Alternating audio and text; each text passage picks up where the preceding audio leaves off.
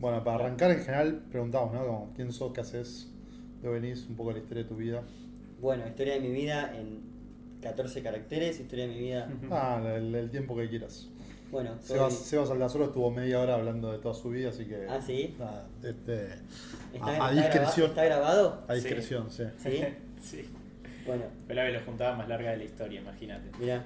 Sí, sí. Bueno, la voy a pispear después. Yo no, no, no los voy a tener media hora, no, no me da la vida. soy, soy joven por ahora, tengo 26. Santi Cristóbal es mi nombre, como ya saben.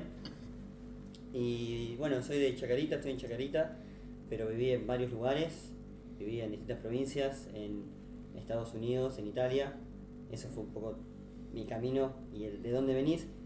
Y lo que hago, estoy trabajando ahora como Salesforce Admin. Salesforce es el CRM, es bastante, bastante conocido. Muy probable que De hecho, sí. muchas personas que Sí, nos sí. están escuchando lo usen en su empresa o donde sea que esté laburando. Algunos putean ahí con integración un poquito. Muchos putean, sí, te tocó. No, no, no, a mí No. no. Yo, Sofe, hasta ahora. Yo estuve a punto de integrarlo. Este, Nunca digo no, nunca. no tuve el placer.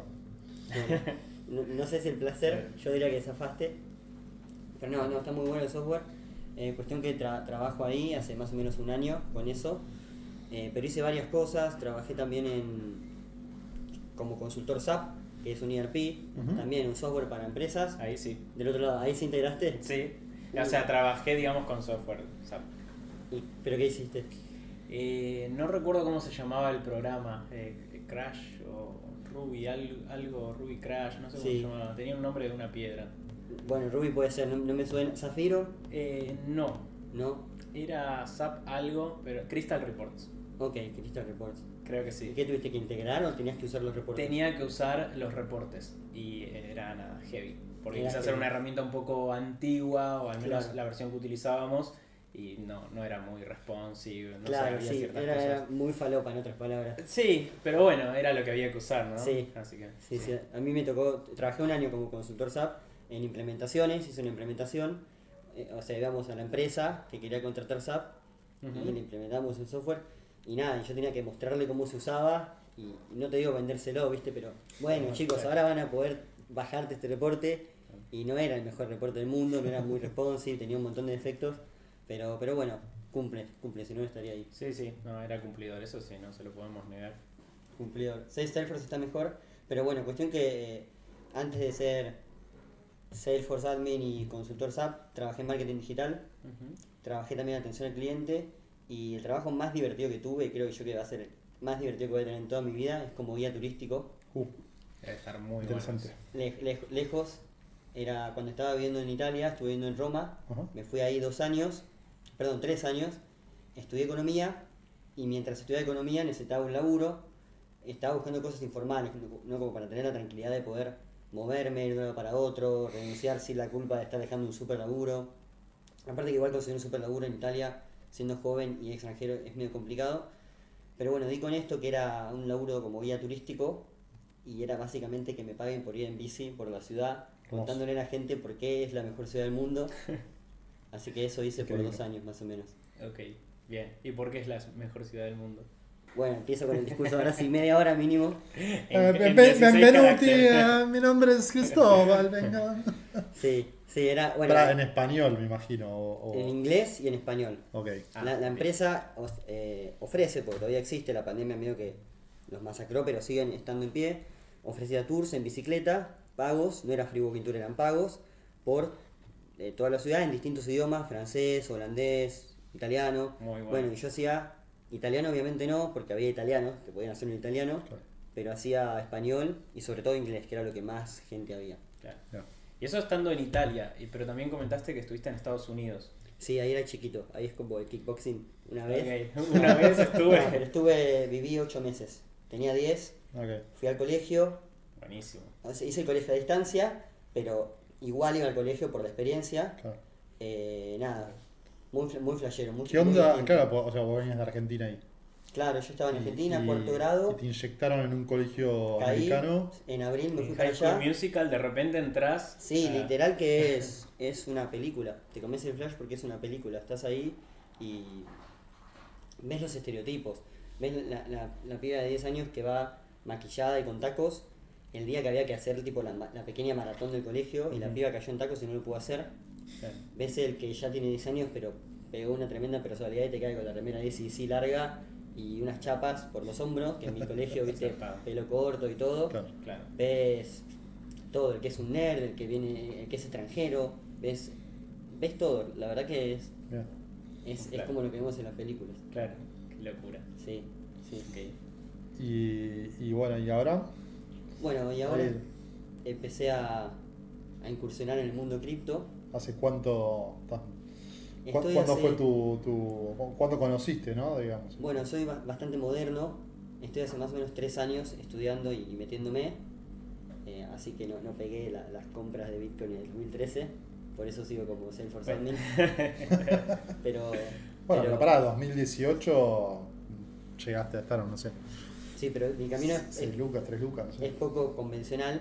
Porque ahí estaba en Italia Ah, y no tenía ni cuenta bancaria ni nada. Claro. Compré nada más un quilombo. Claro. Compré, eh, apenas volví, que fue a mitad de 2019 creo, eh, pero, pero venía leyendo y, y estudiando y tratando de entender desde antes, y lo que siempre digo es que mi camino con cripto por ahí no es súper convencional, porque no es que descubrí Bitcoin, dinero digital, eh, o, o que necesitaba cobrar en otro país y empecé a investigar, Eh, entré más que nada por blockchain, ujú. e incluso pensando en blockchain semi-permission, blockchain privada incluso como Corda o Hyperledger, con un concurso de la facultad.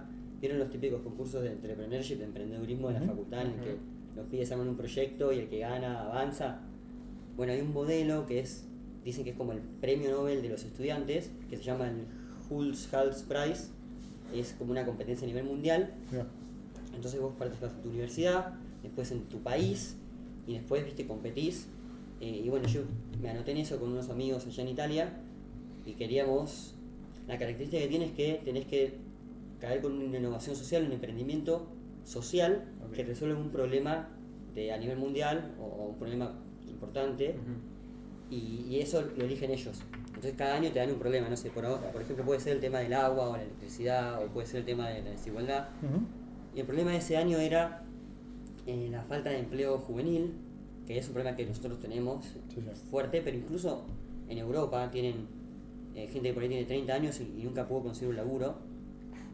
Se, se banca con los padres, o sea, es- no es lo Claro. mismo que acá, no es que es pobreza, pero es un problema y genera Son distorsiones. vagos, no solamente. No, mentira. Puede ser, eh, ojo, ojo, son, son distintos, o sea, son distintos, es están distinto. formados di- distintos. Pero. Están formados distintos. y porque están. Para ellos es normal, ellos estudian. Obvio, sí. Acá también hay gente que estudia y después empieza a trabajar y cada uno hace su camino, ¿no? Sí, Pero pero acá es mucho más normal arrancar a trabajar, estudiar y trabajar, Ahí cosas no. de esas, claro. ahí no, no es para nada No normal. hay esa necesidad. Y eh, claro, es una mezcla de que, de que no tienen la necesidad, de que capaz que ellos viven en un pueblito y los viejos tienen para bancarlos en Roma o en Milán, que es una ciudad súper cara, y el pibe no tiene que salir a laburar, no tiene que alimentar ni a él ni a su familia, como otra cosa. Pero bueno, cuestión que tenían este problema y nosotros queríamos armar una especie de plataforma freelancer para changas, como un mercado libre para changas.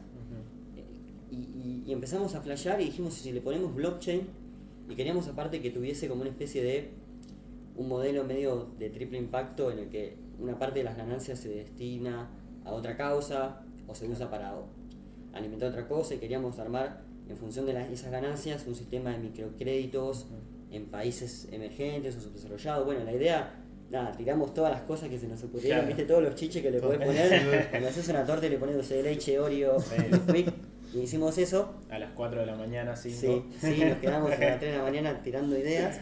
Eh, pero bueno, cuestión que ahí una de esas ideas, una de esos, uno de esos chocolates que tenía el cóctel era blockchain.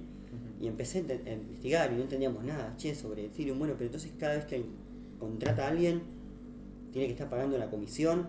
E incluso era más complejo porque no queríamos que sea te contrato, queríamos que sea, no sé, tocas un botón y se te abre una página donde habla con el, con el freelancer y después llega, o sea, como varias etapas y no teníamos cómo hacer todo eso. Pero ahí empecé a, estudiar y a tratar de entender qué es una blockchain, cómo funciona, la diferencia entre pública y privada. Y entendí eso antes, o, o me metí en eso antes de meterme en Bitcoin y terminar de entender Bitcoin a fondo. Entraste por la tecnología, entonces. Claro, posta. El único, el único. posta, sí. Y ahí te diste cuenta que ese chocolate no cerraba. en, en esa no, torta. No, no cerró y aparte yo ya, me- yo ya había terminado de estudiar, entonces me dijeron que no podía participar. Entonces le di de baja, mis, mis amigos participaron y clasificaron una instancia, pero después pasaron cosas y, y quedó ahí.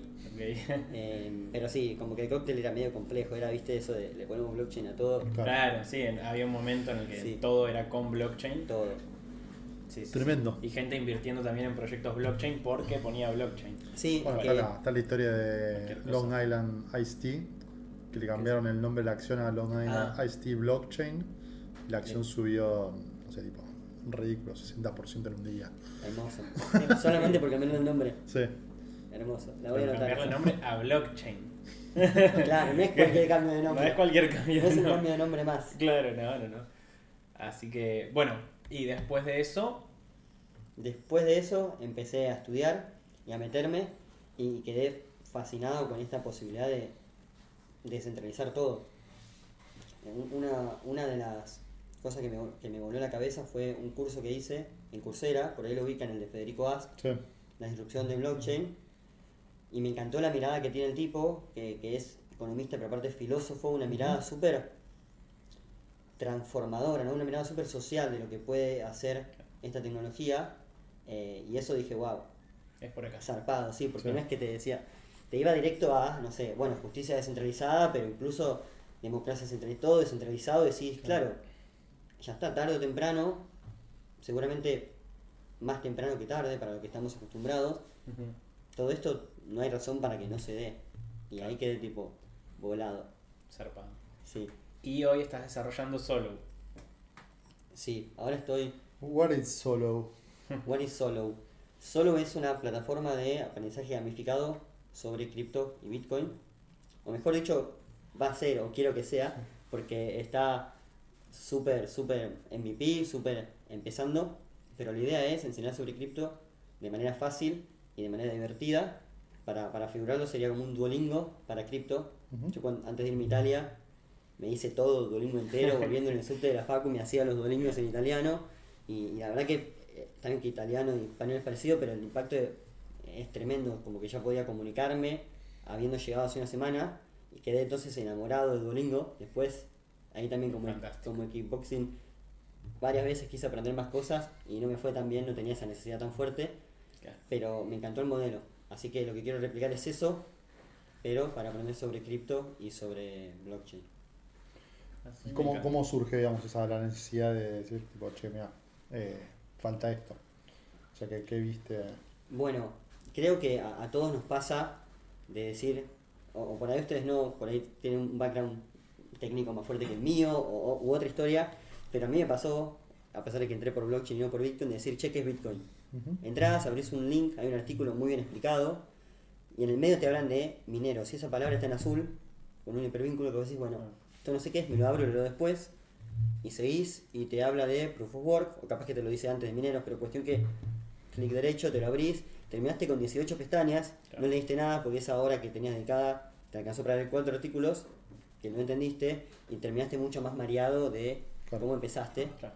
Y esa experiencia de aprendizaje es la que quiero la que quiero mejorar. Sobre todo porque cuando vos abrís todos estos clic derechos, vos no sabés, como principiante, qué va primero, qué va después, cómo seguir. Y tampoco tenés esa forma de darte cuenta que, que es más fácil de lo que parece. Por ahí suena a que es un quilombo, pero es más fácil de lo que parece. Y, y- y si es divertido, va a ser todavía más fácil. Quizá hay una mejor manera de aprenderlo que no sea abriendo 8000 pestañas con artículos. Exacto. Sí. Vos recién, antes de, de arrancar, hablabas de el concepto este que nunca había escuchado, que me parece que es fantástico, de microlearning, ¿no? O sea, Sí. o sea apre- aprender de a poquito, por así decirlo. ¿Cómo, digamos, e- eso surge a partir de, de este concepto, digamos, de, o un pueblo trae Duolingo, fue el, el impulsor, o... Eh, bueno, es una, es una buena pregunta. Duolingo para mí revoluciona el aprendizaje y el fundador de Duolingo hablaba de que, che, no puede ser que sea tan difícil aprender un idioma, no puede ser que sea tan caro, no puede ser que, que sigamos aprendiendo idiomas de esta manera y, y empieza a buscar en Duolingo una forma más simple y después toda la tecnología, y entiendo yo, no soy un súper experto en, microlearning, aclaro por las dudas, pero de toda la tecnología que hace que cada vez prestemos menos atención, las redes sociales, a una persona de hace 10 años capaz que estaba una hora Ujú. leyéndote algo sin problema y acá es como "Uh, una hora tiene que valer mucho la pena. Sí, sí. Sin Entonces, embargo, quizás te pasas seis scrolleando Twitter, viendo Total. memes Sí. o Instagram, salís Total. de una, volvés de nuevo. Total. Bueno. Y, y no, te, no te llevaste nada. Y bueno, algo que, que siempre hice, hice yo es tratar de, a mis momentos de apagar el cerebro y, y agarrar el teléfono y scrollear, tratar de darles algo productivo. Y ahí fue cuando empecé Ok. en Twitter, hace unos años. Bueno, en vez de mirar Instagram, cosas que por ahí la verdad que no me importan, las miro porque están ahí, voy a ver lo que dicen los economistas sobre la economía argentina y voy a estar con mi cerebro apagado, pero más... más Absorbiendo cosas de sí, valor. cosas que por ahí me sirven ¿Qué momentos fake de personas que no conoces? Claro, claro, exactamente. Sí, Sí. Algo, algo que, le, que le dé algo a mi vida. Y, y el microlearning creo que va un poco por ahí. Hay aplicaciones, Google tiene una que es Google Primer o algo así, Sí.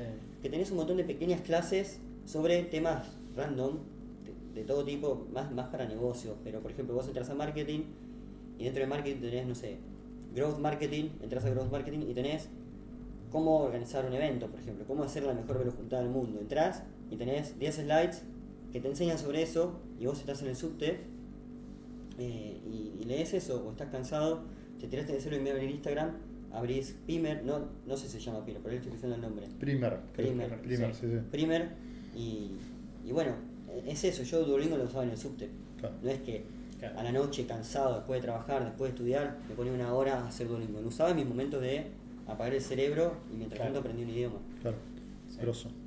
Eh, la verdad que Twitter como herramienta es. Desde el otro día hablábamos de que Jack debería ser Twitter University, boludo. O sea, con todos los hilos que produce todo el mundo, la cantidad de, contenido curado y, de calidad que hay ahí es, es tremendo. Eh, y un poco, digamos, bueno, todo eso también te sirve a vos para también un poco utilizarlo como plataforma para crear contenido, ¿no? Y ahí en, solo, digamos, eh, vos agarrás y me imagino que te habrás leído todo y visto todos los videos, digamos, vos de alguna manera curás el contenido, Co- ¿cómo, cómo laburás esa parte? Sí, en, justamente con lo que hablabas de, de Twitter como plataforma para crear contenido y, y curar contenido y demás, una cosa que empecé a hacer mientras pensaba en solo y diseñaba solo era crear contenido por Twitter. Entonces terminé teniendo un montón de contenido creado en documentos de Google, Google Docs, que después fui metiendo a Solo. Y lo, lo que es Solo hoy en día es una plataforma, eh, una plataforma tipo non-code, en la que vos puedes armar cursos interactivos sin tener que saber programar. Y yo usé esa plataforma que es externa, es una empresa que ya existe, que debe tener sus clientes y un montón de cosas y no se usa para hacer el MVP de Solo, pero yo lo usé para el MVP de Solo. Y ahí volqué ese contenido que fui produciendo a, a ese formato que es muy similar a Duolingo para tratar de lograr esta primera experiencia de aprendizaje gamificado y lo, y lo que más me, me costó en, en- en varios puntos fue cómo hago para explicar cosas que por ahí sí son no son súper complejas pero son técnicas y hay que explicarlas bien en este formato. Eh, Eso fue quizás lo que más me llevó, de, de curar el contenido y, y obviamente consultar fuentes externas, pero después tratar de usar todas esas fuentes externas que hablan sobre qué es Bitcoin o que te explican Bitcoin de 10 maneras distintas para armar una definición que a mí me cierre, que sea un punto medio entre em, exactitud técnica y, y- y algo para gente de a pie Sí, sí. Y que, y que sea fácil de plasmar en, en este formato de, de solo. Claro. Ese fue el desafío, creo. Ya está rodando eso. Eso ya está rodando. Eh, insisto, es una plataforma externa en la que cualquiera puede entrar y hacerse su curso sobre lo que Sí, fuese. no importa, no importa. Bueno, pero como MVP, digo, está Como MVP funcionando. ya está, sí. ¿Y qué, y qué feedback vas, vas recibiendo? Bueno, la verdad que por ahora fue feedback bastante bueno. ¿Ya tenés haters? Es la pregunta. No, me faltan unos haters. Uf. Me faltan unos haters. Cuando Un tenga poquito, haters, se hay que. Chicos, el que quiera, el que quiera, el que quiera después Se puede sumar. les paso y, y me lo putean.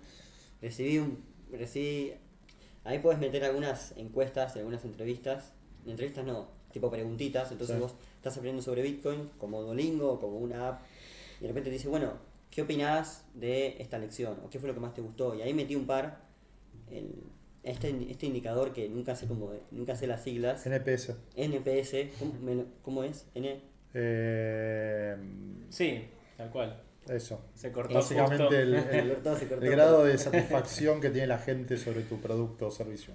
Ese, y, y que muchas veces te lo ponen como Net Promoter Net eh, Promoting, Store. sí. Score. Score. Net Promoting Score, yo nunca me acuerdo de las siglas. Que no tiene nada que ver el nombre con lo que representa para mí, digamos, ¿no? No. Pero- bueno, pero en definitiva es como cuántos promotores tenés de tu marca en la red. Claro, sí, muchas veces te lo ponen como qué tan probable es que nos recomiendes un amigo Claro, claro. En, en español, pero ya es una sigla muy larga. Sí, serían unas Ute. cuantas letras. Pero ese me, me dio bastante bien, 4,8, Bien. que creo que está bien, Sobre. sobre, Sobre 100. 50. No, no, 4 sobre 8 sobre 5, Ok. Bien, con 50 votos. bien. Bien. Sí, por ahí está un poco Manipulado. Sí, bias. sesgado. Sesgado, sesgado. Eh, pero bueno, yo lo, Toda la familia, compartí por. Twitter. Bueno, es cuestión de, Eh, de sí. tiempo que van. La idea sería, digamos, ampliar la muestra, ¿no? Y para ampliar la muestra, eh, lo que, lo que quiero hacer ahora es hacer que Solo, que este MVP de Solo, llegue a más gente. Claro. Y no solamente gente del el mundo Twitter. Así que si tienen algún amigo que quiera aprender sobre Bitcoin, Seguro. le mandan Solo. Sí, sí. Porque lo publiqué por Twitter y hablé con gente del entorno cripto, el entorno cripto de Twitter, me dieron feedback, me, me ayudaron a mejorarlo y, y aparte son los que después y, y lo hicieron. Y- Bueno, en la comunidad de, de Velo, comunidad.velo.app, tenés, hay diferentes canales. De hecho, eh, hay canales como introductorios. O sea, así que si querés tirar ahí el, el link como para que la gente pueda entrar y probarlo y dar feedback, sentite libre. Me parece que también está bueno que como que los proyectos vayan sinergizándose. Entonces, ahí está, está bueno. Eh, ¿y, cómo, ¿Y cómo sigue el tema? A ver, este, ¿qué, qué, qué tenés? O El sea, roadmap. El roadmap. ¿Cuánta guita estás levantando? Bueno, nada, estamos en una ronda de inversión, se vienen 200 palos verdes. Bien. Estoy buscando un CEO. No, el roadmap es el siguiente. El roadmap es, cumplimos la primera parte del roadmap, que era lanzar un par de guías, que también lancé por Twitter, lanzar la, el MVP de la app con el primer curso sobre Bitcoin y después lanzar una página web donde está todo, que se llama solo.io. Eso, ese era el primer punto del roadmap y llegó hace una o dos semanas. Ahora, el roadmap es en estas dos o tres semanas romper todo el roadmap y ver bien qué hacer. Lo que yo pensaba era, bueno, ya validé mi idea, vieron el típico camino del, del Sí. emprendedor, tenés una idea con una hipótesis, la validás, haces un MVP lo más barato y fácil posible para validarla. En este caso para mí es tiempo, ¿no? Porque no, es, no, no, no gasté plata más allá del sitio de una pagada, pero es tiempo. Lo más fácil la validás y si la validas después desarrollás el producto posta. em, y yo ya tenía pensado, bueno, listo, ahora ya la validé, vamos a desarrollar el producto. Estoy, Claro. estoy medio perdido en esa parte, pero aparte me di cuenta que me falta validar un montón de cosas. Entonces lo que quiero hacer es seguir creando contenido con EDAP, que es esta plataforma que si bien me lleva tiempo, es mucho más fácil que hacer una plataforma propia, Ujú. Claro. sacar material de otro tipo, no solamente Bitcoin, sino por ahí DeFi, Claro. Ethereum, etcétera, etcétera. Validar, aprender un poco más, conseguir usuarios, hacer, tener feedback más representativo y después ver si todo eso lo puedo volcar en una plataforma propia, con un equipo propio, participar de concursos de, de, entrepreneurship, vieron esos lugares que vos vas, haces pitch y capaz que ganás, te financian, Ujú. hablar Sí. con posibles inversores. Ese es un poco el plan. Bien. Sí, ahí la verdad que, o sea,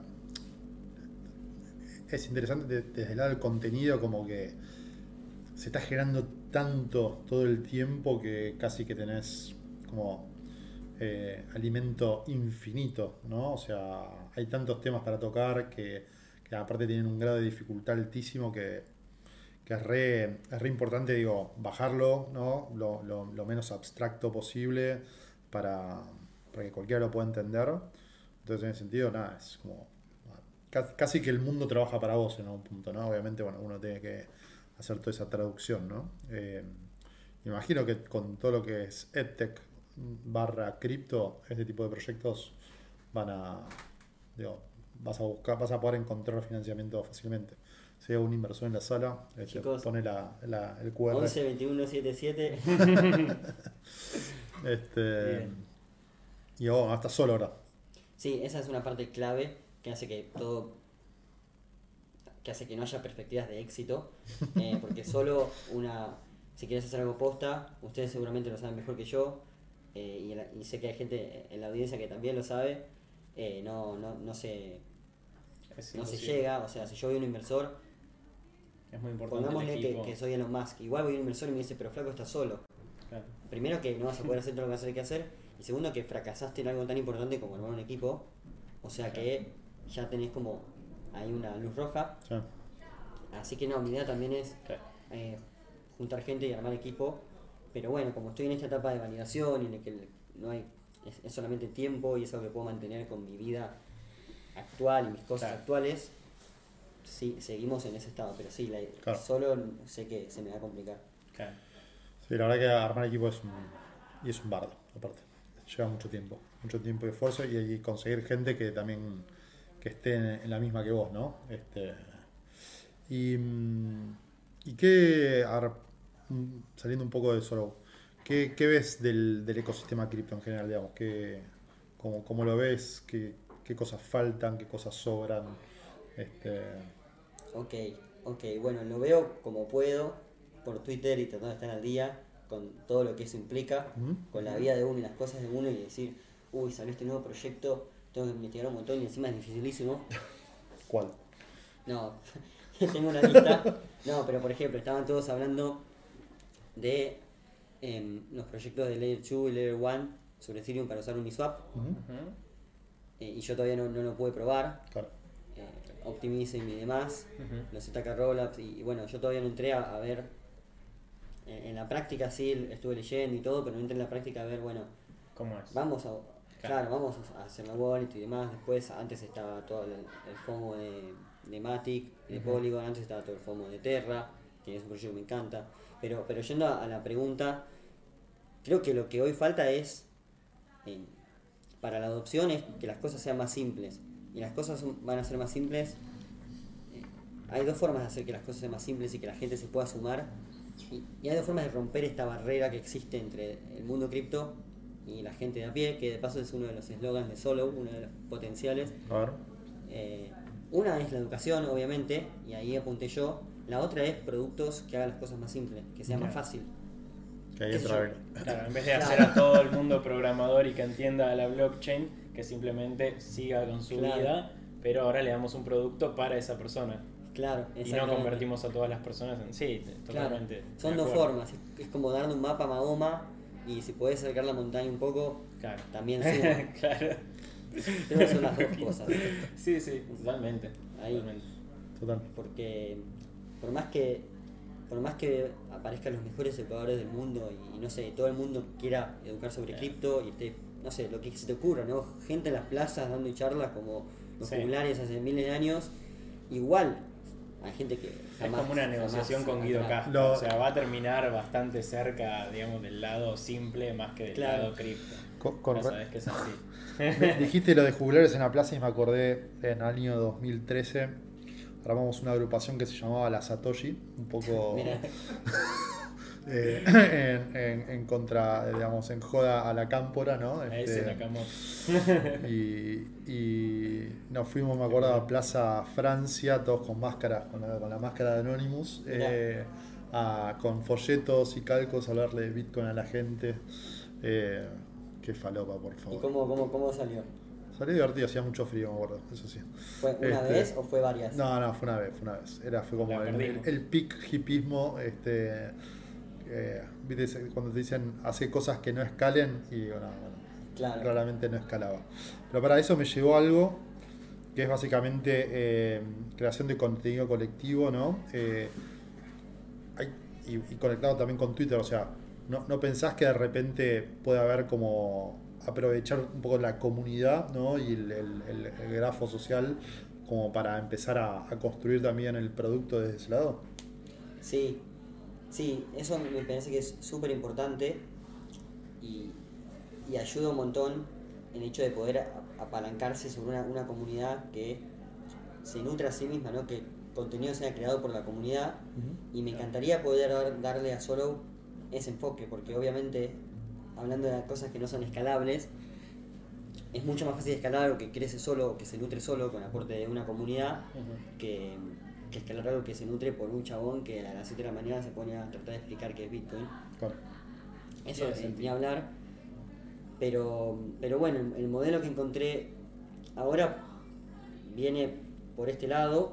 Sí me gustaría sumar gente a que, a que me ayude y hacerlo entre muchas personas, pero creo que hay más, más complejidad en crear este modelo de manera colectiva, es decir, Un wiki, Sí. so- un wiki solo puedes hacer. Tipo, bueno, Ah, bueno, pero también es un proceso, a ver, no vas a arrancar siendo Obvio. una DAO. O sea, Claro. obviamente al principio va a estar centralizado y vas a hacerlo de la manera que se pueda, con el equipo que se pueda y con restricciones a las compras de dólares, Claro, tal cual. que podamos. y un 30 y un 35 arriba. Y... Sí. Sí, sí, sí. Sí, sí, pero me encantaría. Du- Duolingo mismo tiene un concepto social y una especie de red social integrada donde hay competencia en el buen sentido y donde hay apoyo y donde hay la posibilidad de hacer preguntas y la gente que la, que la responde y demás. Claro. Y por detrás tiene un, un equipo de expertos que piensan en el contenido. Entonces como que integran las dos cosas. buenísimo. Eh, me parece que eso es un buen modelo. El modelo, ese es el modelo Open Innovation de, de Lego. Eh, los pibes agarraban y, y- y en vez de decir, tipo, tenemos nuestro departamento de Research and Development interno, eh, dijeron, tipo, che, abramos todo para que la gente juegue y proponga cosas.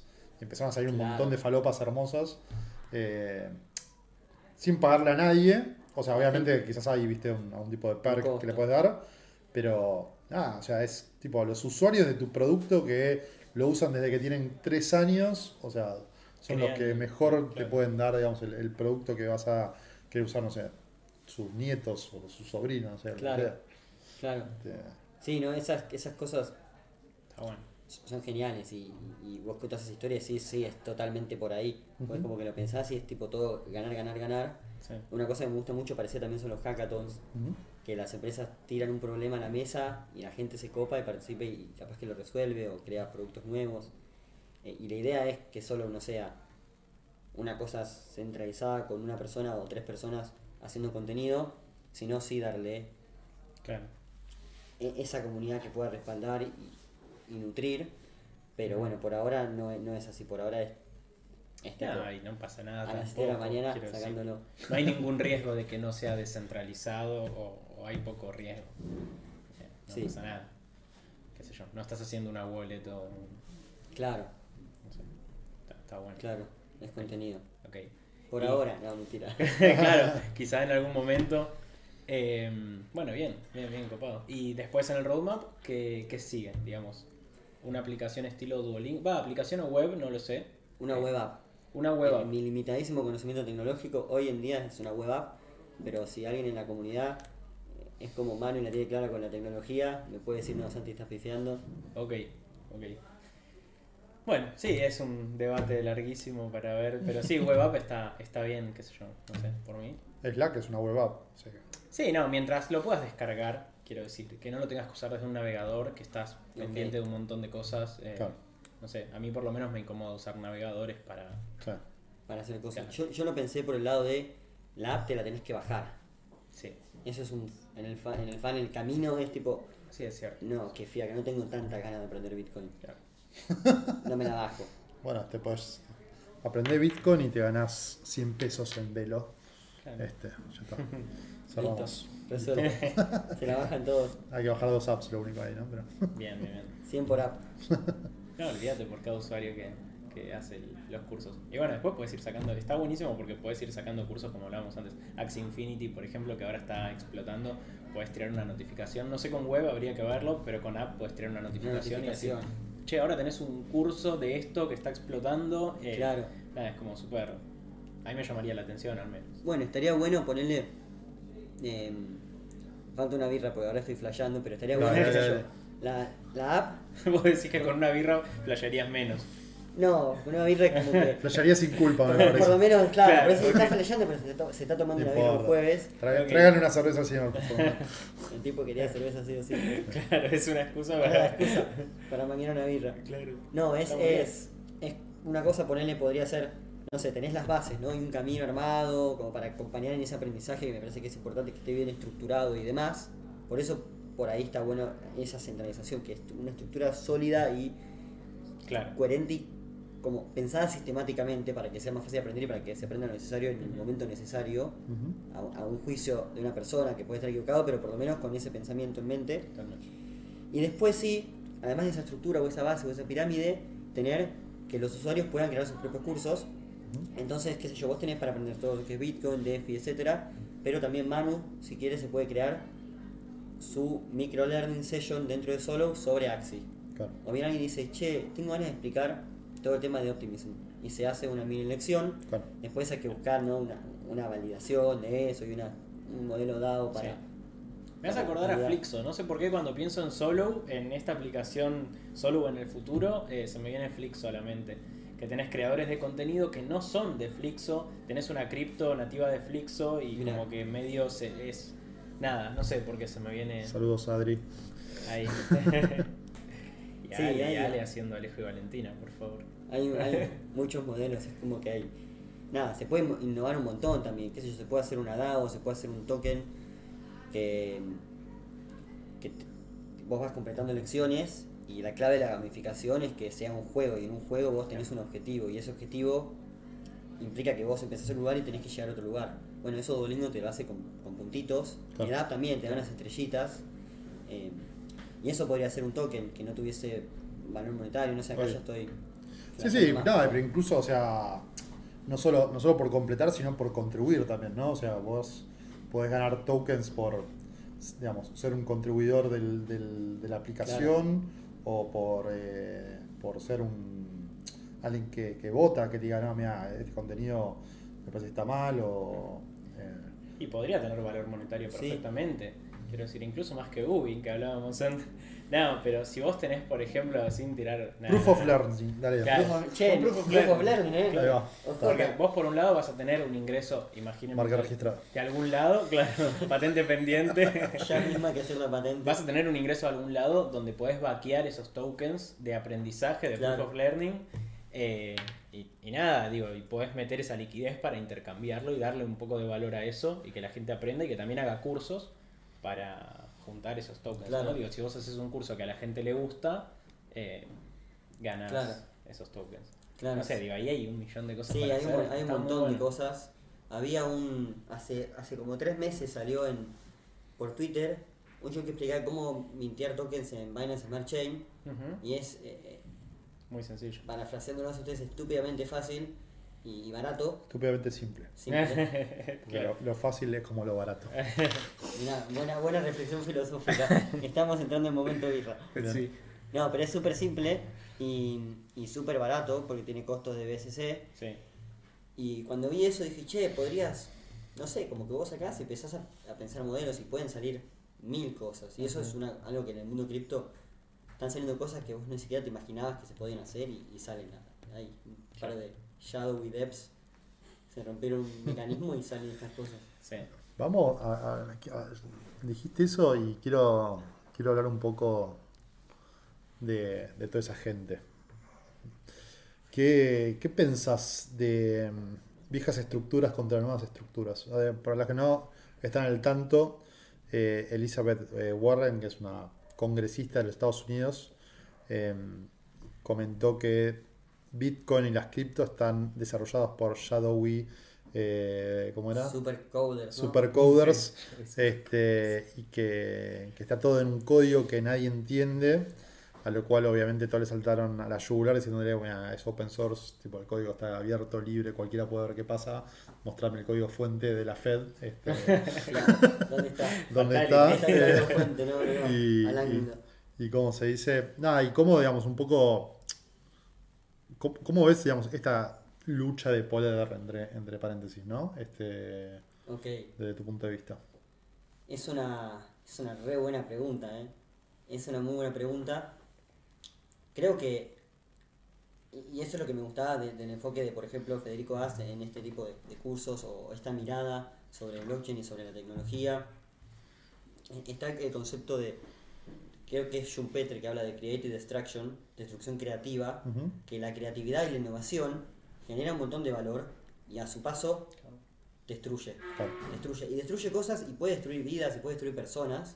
Porque la verdad que pasa, o sea, hay gente que por Sí, internet tenía un modelo de negocios que falló, quebró, se fundió, quedó en la calle, destruyó vidas, familias, pero es la creación destructiva y, y- y el resultado, por una forma de, de incentivos y de cómo avanza la sociedad, es que se crea más valor del que se destruye, y esa Claro. es la tecnología. Entonces todo lo que viene nuevo si sobrevive es porque está creando más valor que lo que rompía. Lo que pasa es que hay estructuras de poder y estructuras sin, sin entrar en, no sé, definiciones raras, porque estructura de poder ya me suena, pero hay estructuras que, que se resisten a eso y hay Claro, modelos que son muy antiguos que se resisten a eso y que obviamente por desconfianza o, o por malicia o simplemente por, por querer mantener lo que está o por pensar que lo que está es mejor que lo que viene y lo que viene a romper, se resisten y, y genera límites y demás. Y, y bueno, es, es como un debate súper interesante. A, a mí me parece que todo lo que pasa y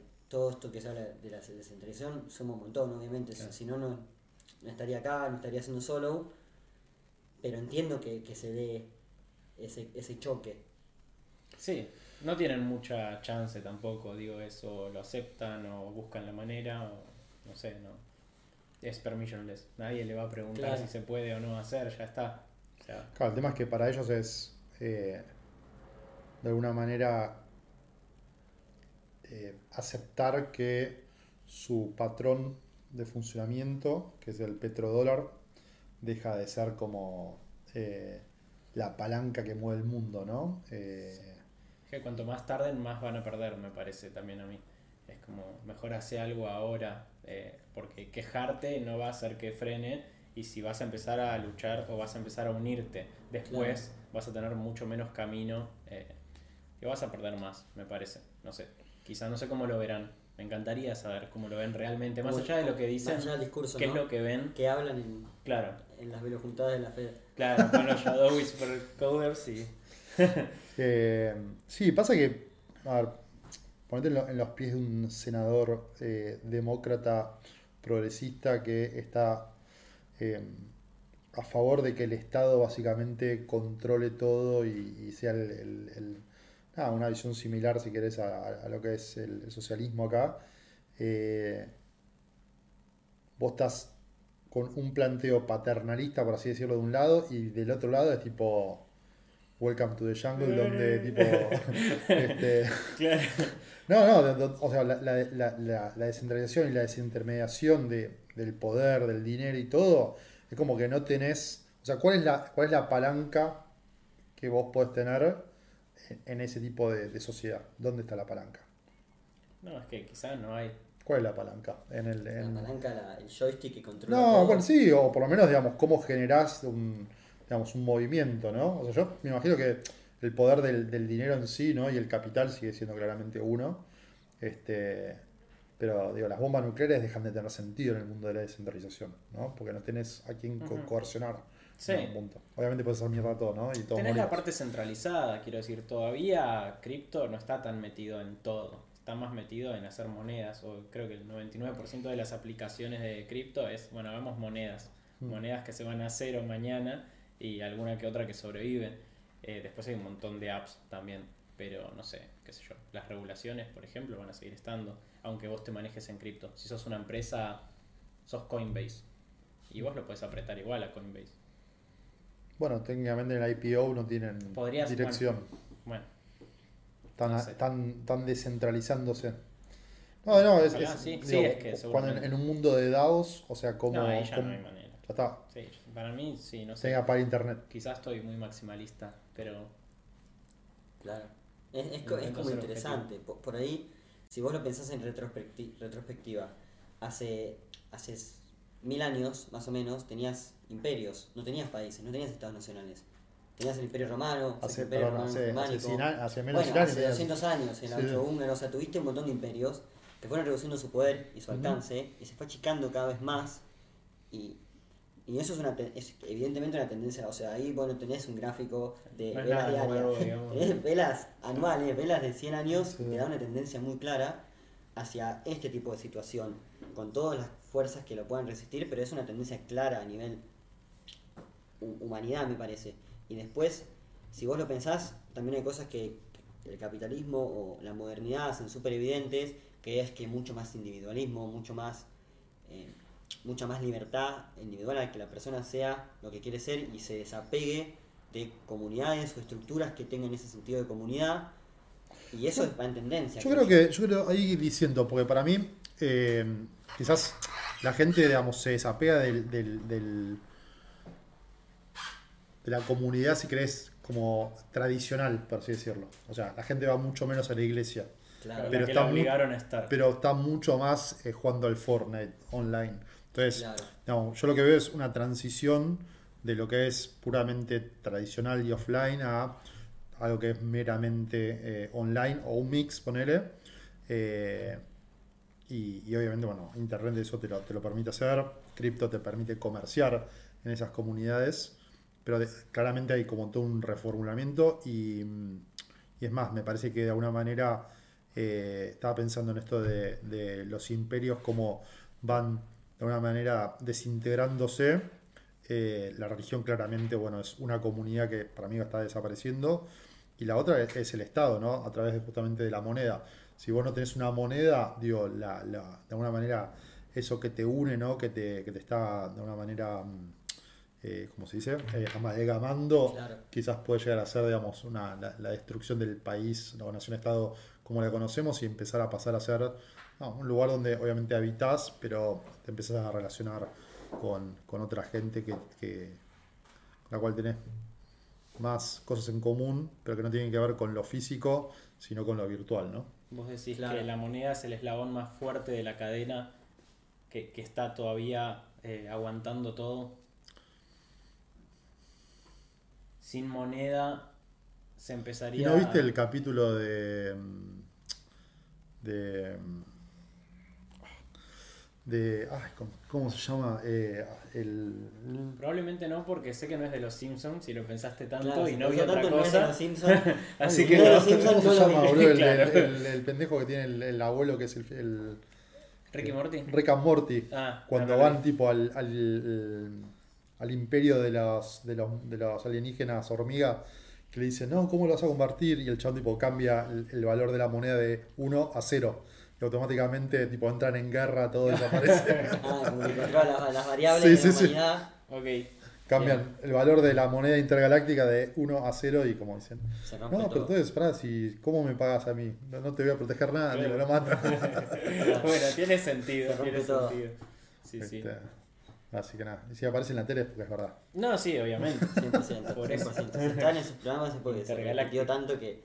Habrá pasado en alguna galaxia y lo sacaron de ahí totalmente. Sí, sí. Bueno, me imagino que yo no soy historiador ni economista. Bueno, ¿vos sos economista? Sí, sí, yo soy. No, economistas son no empresas. estoy muy seguro, pero sí. Es que, es que no, técnicamente no. Yo estudié administración de empresas y después hice como un máster en economía. No es que soy economista. O sea, yo cuentas públicas, que lo vieron mis amigos economistas en la UBA. Ni de, o sea, entiendo un poco, pero ni idea. Bueno, pero la- supuestamente la, la ni República Weimar no era en la ex, digamos, lo que conformó el, creo que era la transición entre el imperio austrohúngaro y lo que fue Australia, Hungría y, y- y- y Alemania, me van a tirar algo por la cabeza, pero eh, nada, tuvieron un proceso de hiperinflación tremendo que Sí. básicamente la moneda desapareció y el país también desapareció. Claro. Desaparece El todo. único país que sobrevive a la paso. hiperinflación es Es Argentina. Argentina, somos boludo antifrágiles, la Sí, concha bueno, leí el otro día, ¿no?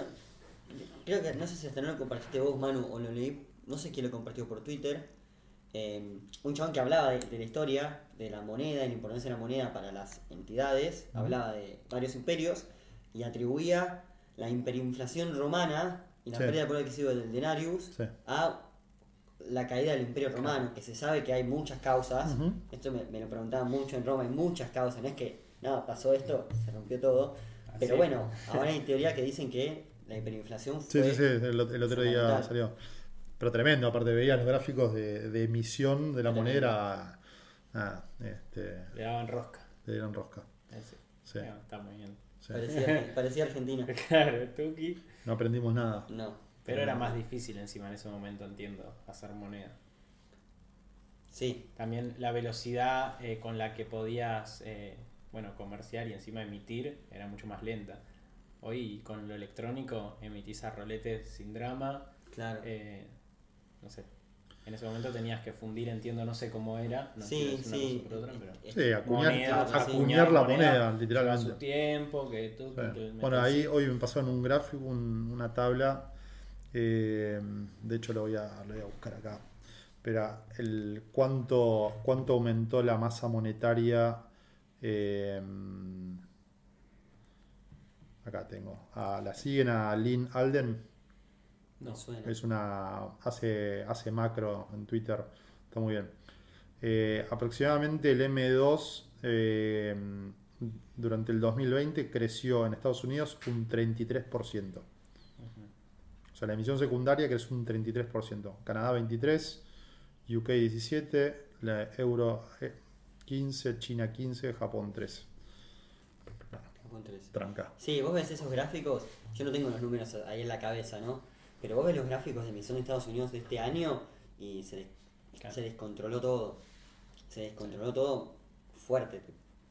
Música en la Fed y joda Sí. loca. Sí, sí, mucha, mucha birra en la red. Sí. Che, mm, así que. mm, Pero bueno, por eso hay que educar a las personas, ¿no? Para que no ahorren en pesos, sino que, Y no se Este. pongan Feds. Pongan otra cosa. que pongan FEDs, pero si ponen en FED, que nos inviten, ¿no? Claro, sí, eso también. Che, ¿qué te iba a decir? Y. mm, sí, no, el tema de esta educación financiera es tremendo. Eh, es increíble cómo está totalmente. Ni siquiera bastardeado, como olvidado, ¿no? Queda. en- ah, ni siquiera es una prioridad, ¿no? Y medio Este, bastardeado también en el sistema educativo. Al menos yo cuando estaba en el secundario era no estaba bien visto que vos Hablar de plata. comentar. Claro. No, hablar de plata está mal visto, Es pero tabú. desde ya. Sí, sí. Pero no solo de plata, sino de, de inversión. O sea, no de plata en sí, quiero decir, de Si conceptos. Si invertís sos un garca, Claro, ¿no? de- Claro, Sí, un especulador. Especulador. Claro, sí. claro, Que es lo mismo que un arca. Claro, sí, totalmente. Eh, así que nada, bastante bastardeado. Libertad financiera, ser tu Sí. propio jefe. Sí, no, eso. claro. Es una cosa lleva a la otra, es inevitable. Claro, Y además Sí, tenés un montón de garcas también ahí metidos. Ah, entonces- pero hay garcas en todos lados. Hay garcas en todos lados, sí, sí, sí, totalmente. Este, Sí, sí, es, es como que está súper ol- olvidado. Y la gente, hablamos ahora de la inflación y de la emisión monetaria de Estados Unidos. El resguardo de los argentinos es el dólar, desde siempre, o por ahí no desde siempre, ¿no? Porque si estamos hablando de los imperios, Argentina ni existía, o sea que siempre es una palabra fuerte, pero es el dólar. Sí. Y el dólar más allá de este año se viene depreciando sí, sí. muchísimo. Tampoco, no tengo el número. Se dice que el promedio ni siquiera es 2%, que es lo que dicen, es más alto, es 3, 3,7 Ujú. Ujú. que es una bocha. O sea, vos haces 3,7 con in- interés compuesto, o sea, si aplicás eso compuestamente y le Sí. tirás 50 años y te destroza. Te trozo. No es está el gráfico del dólar, que es un dólar con... Que Ese gráfico lo vieron todos los que, los que están escuchando seguramente. Es una locura. Es una locura, pero la gente no, no lo sabe. Como, como dice Fantino, No. vos vas a, a Norbertito o a la tía Norma y no sabe, piensa que tiene el dólar en el colchón y que está todo bien. Y Encima, bueno, cabeza chica, ya está. ya tiene un 5% abajo. ya está. Está al horno, la tía Norma, me parece. Sí, sí, sí. Este, che, estamos ahí casi llegando a tiempo cumplido y me gusta tirar una pregunta como para cerrar, eh, que es, se abre la puerta y aparece Satoshi Nakamoto. ¿Qué le preguntarías? Uh, qué buena pregunta. Sí. Em, bueno, creo que lo invitaría a, a tomar una birra, así le puedo hacer más preguntas. Pero si tengo una sola...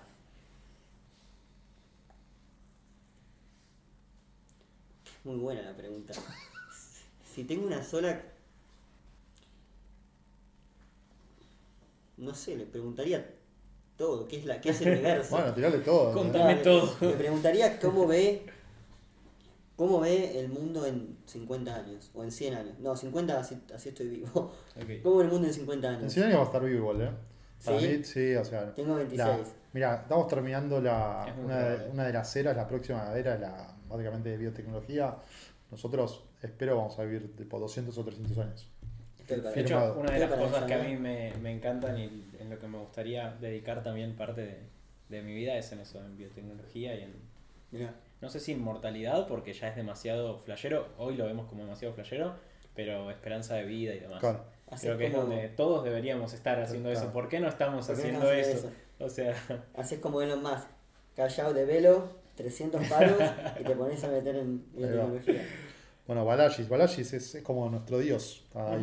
Bueno, pero no, no, contás- no, no, respondiste. No, bueno, le preguntaría eso, ¿cómo, cómo ves el mundo en 50 años o por ahí 75 para quedar más cerca de los 100 y, y, y aumentar mi chance de estar vivo. ¿Cómo ves ese mundo en 75 años? Pero, pero me da curiosidad a ustedes qué le preguntarían. Qué buena pregunta. Ustedes- Nosotros no venimos preparados para esto. Yo tampoco, me Yo mataste. soy, yo soy el que hago preguntas acá. Me hubiesen avisado antes. Esto no es descentralizado. No, ¿y cuál? Una pregunta, una pregunta más fácil. Tenés tres preguntas, dale. ¿Cuál fue, la, cuál fue la mejor respuesta que le dieron a la pregunta que me acaban de hacer? Bien, es buena pregunta. Gracias. No tienen que, tienen que acordarse nada más. Bien. Yo le preguntaría. ¿Qué, qué, mm, qué esperaba que logre de alguna manera esto que creó, ¿no? O sea, cuál era como el objetivo final, por así decirlo, o su visión a 100 años. Este, porque claramente nació en un momento muy particular, o mejor dicho, la idea vio la luz en un momento muy particular, pero claramente esa idea no nació en ese momento. Nació, me parece que un tiempo antes, ¿no? Entonces, como que también hay todo un, una... como que fue digerido eso, no, no, no no fue algo que fue tipo, ¡ah! Eureka, ¡pum! y lo tiró. Claro. Para mí hay todo un proceso, ¿no? Eh, así que nada, eso. Yo voy por ahí. Le pregunto cómo está y escucho la respuesta que le dio. Claro. Si, se- si se queda a comer. Claro. Una birrita. Nada. Así que bueno. Che, Santi, eh, no sé si tienen ahí alguna pregunta. Eh, ahora que están jodiendo con el tema del secundario, Manu. La semana pasada, obvio. Obvio que sí. Este, pero bueno, nada, la verdad que linda charla. Eh, no sé, ¿vos tenés alguna pregunta? Eh, Chan. A ver, sí, sí, sí. le- les- te- robo la pregunta que le harías a Toshi y se las hago a ustedes. Con ¿Qué? pelo. ¿Qué, ¿Qué de todo? qué pregunta? ¿Qué, ¿Qué es lo que vislumbran con Velo? No, no, no creo que vaya a ser el próximo Bitcoin, pero No sé. Nah. Eh, y hay muchas cosas. Eh, hay muchas cosas para hacer. Que están en el roadmap secreto. que no se puede decir una secret. No, para mí se, para mí se resume. O sea. El dinero es una herramienta que te permite lograr cosas. O sea, en la medida que esa herramienta esté en manos de más personas y más personas puedan utilizar esa herramienta, me parece que, digamos, el, mundo puede ser mejor, ¿no? Y alrededor de eso, digamos, hay un montón de cuestiones para construir. Eh, lo interesante de alguna manera de cripto es que es una herramienta que está al alcance realmente de todos y sobre la cual todos pueden construir, a diferencia del dinero fiat, que es totalmente cerrado y tienes que estar pidiendo, pidiendo permiso para todo. Entonces, eh, me parece que el potencial eh, transformador que tiene esa tecnología es obviamente algo que nos, a mí personalmente me tiene enamorado y digamos, trabajo día y noche en eso, pero de alguna manera también quiero acercarlo a las personas y que las personas lo pueden agarrar, aprovechar y, y construir sobre eso, ¿no? Y por eso también es importante, nosotros siempre hacemos un poco el- en joda la, la analogía o la metáfora, digamos, del, del caballo, que es eh, cripto, pues se caen de la risa, boludo. No, no, reí. Pero, pero cripto es como un caballo, hoy por hoy es un caballo que solamente le- lo conociste básicamente en, en el hipódromo, ¿no? Eh, dando vueltas y timbiando y jugando, pero claramente el, el- el caballo es una herramienta también que te puede permitir hacer otras cosas como empujar un carro con mercadería o transportarte, por decir algo, ¿no? Eh, entonces, un poco nuestra misión en ese sentido es hacer que, que esa herramienta digo, sea accesible para todo el mundo y lo pueda utilizar en, en el día a día, ¿no? Las personas. Este, así que eso. Sí. From DeFi to DeFi a veces le llamamos. From DeFi To to DeFi. Sí. Claro. Es un poco. Para el día al día. Está muy bueno, pero. ¿Y el día a día qué? ¿Qué Sí. pasó ahí? Nadie se acordó de. Nadie se acordó del día a día. Sí, hasta eso, ahora. Es, eso es, para mí es tremendo. Sí. Pero bueno. Es, es Ah. como que queda en un micromundo, en un nicho. Sí. Y sería, y lo pienso, lo- y esto- estos últimos tiempos lo estuve pensando muchísimo. ¿Cómo puede ser que esto sea, esté solamente acá, como, como decías vos, Manu, en el hipódromo?